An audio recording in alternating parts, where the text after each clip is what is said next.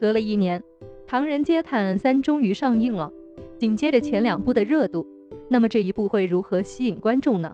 都说现在的观众不傻了，都学会自己能够推理了，一点不假。在《唐人街探案》剧本之后，大家就猜出了这个 Q 可能是一个组织。当我们回味张钧甯背后那诡异的笑容时，回忆到第一部中张子枫那个笑容的时候，不难觉得这背后的故事没有这么简单。陈思诚所给大家呈现的唐探宇宙，是否能够在第三部中翻盘呢？想必大家看了之后已经有了自己的答案。这部在日本拍摄的《唐探三》，成为了陈思诚构架唐探宇宙的第一部，在推理部分更是失望了。虽然说王宝强和刘昊然此番又一次搭档合作，只不过戏份方面，给两位主角呈现的过于少了。我们看此类电影的时候，经常会有一个词，那就是爽感。就这部电影来说，爽感有些少了。从大年三十上映到现在，这部电影目前在豆瓣的评分降到了六分，这也是唐探系列遭遇的滑铁卢。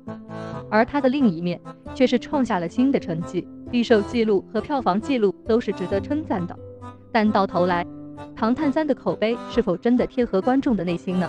大家对这部电影的期待是不是太高了？其实，《唐人街探案》系列原本是一部喜剧，但现在最重要的元素中，喜剧还在，只不过是在侦探的环节中加强了很多。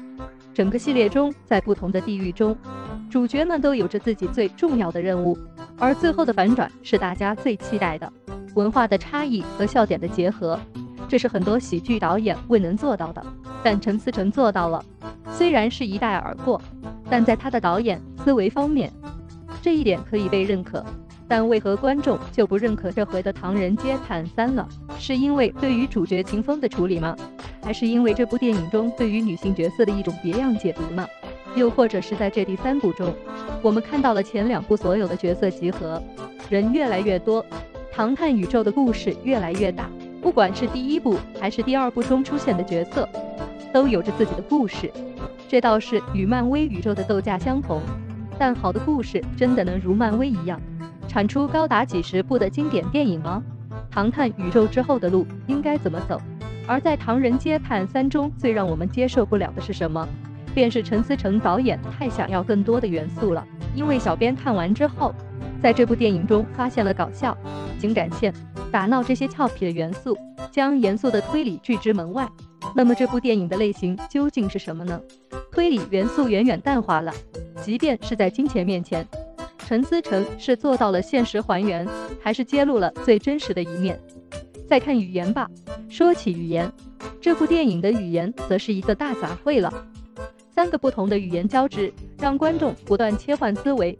观众其实是没有那么多脑子去想象这些东西的。说实话，这部《唐人街探案三》真的还没有《机魂》那么好，最起码它已经失去了电影的味道。既然是系列，在最后的预告中也是表现出下一步在英格兰。那么下一步，观众还会买票吗？唐探宇宙还能坚持几部呢？